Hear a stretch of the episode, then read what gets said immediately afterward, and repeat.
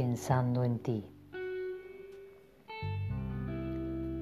A los pies de tu cruz, Señor, yo pienso en tu bondad infinita, en ese lazo invisible que nos une, en esa luz que mi oscuridad alumbra.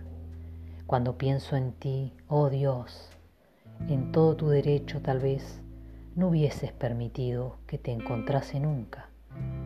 Me corre un frío por los huesos y mi alma desfallece muda.